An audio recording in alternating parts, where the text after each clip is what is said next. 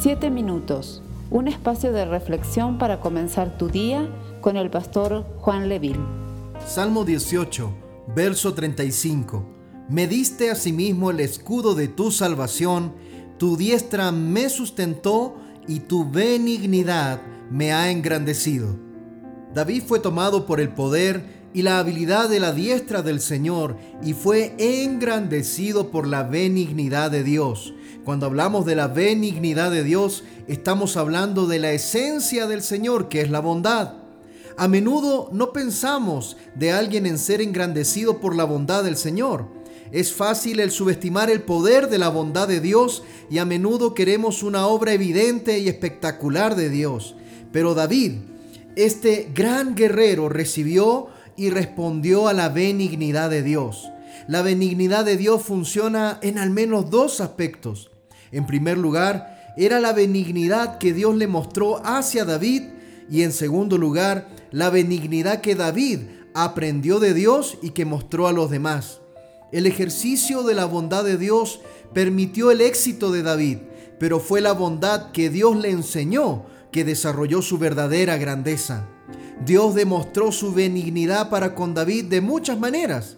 La benignidad de Dios fue grande para David cuando fue despreciado por su familia, descuidado, ignorado, atendiendo ovejas en la soledad.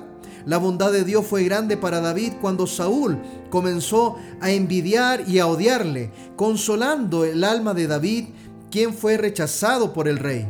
La benignidad de Dios fue grande para David al darle a un amigo como Jonatán.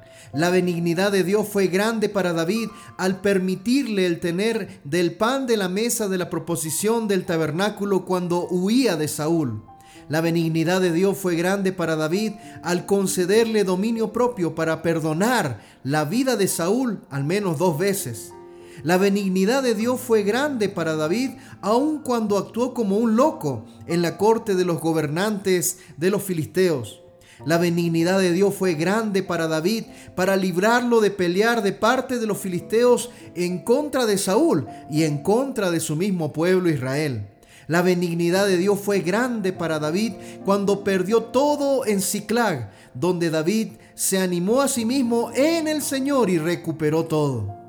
A través de estos ejemplos nos damos cuenta de que la benignidad de Dios engrandeció a David.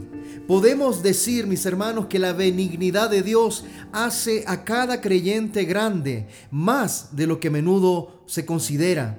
Algunas personas son grandes debido a que tienen el privilegio de nacer en un hogar de ricos y famosos, pero ¿quién tiene la mayor bendición y grandeza de nacer del agua y del Espíritu como nosotros los hijos de Dios?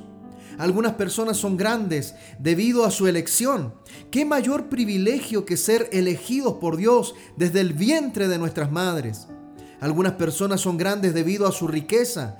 ¿Qué mayor riqueza que es la que tenemos nosotros como hijos de Dios? Herederos del Señor, herederos y coherederos con Cristo. Algunas personas son grandes debido a sus victorias. ¿Quién ha obtenido una mayor victoria que aquel que está en unidad con Cristo Jesús? el mayor de los vencedores? Algunas personas son grandes debido a su influencia. ¿Quién tiene mayor influencia que un hijo de Dios que puede mover la mano de Dios a través de la oración? Algunas personas son grandes debido a su historia. ¿Quién tiene una mayor herencia que el miembro del cuerpo de Cristo, quien se extiende por las edades y las generaciones? Algunas personas son grandes debido a su destino. ¿Quién tiene un destino más glorioso y sorprendente que los herederos de su gloria?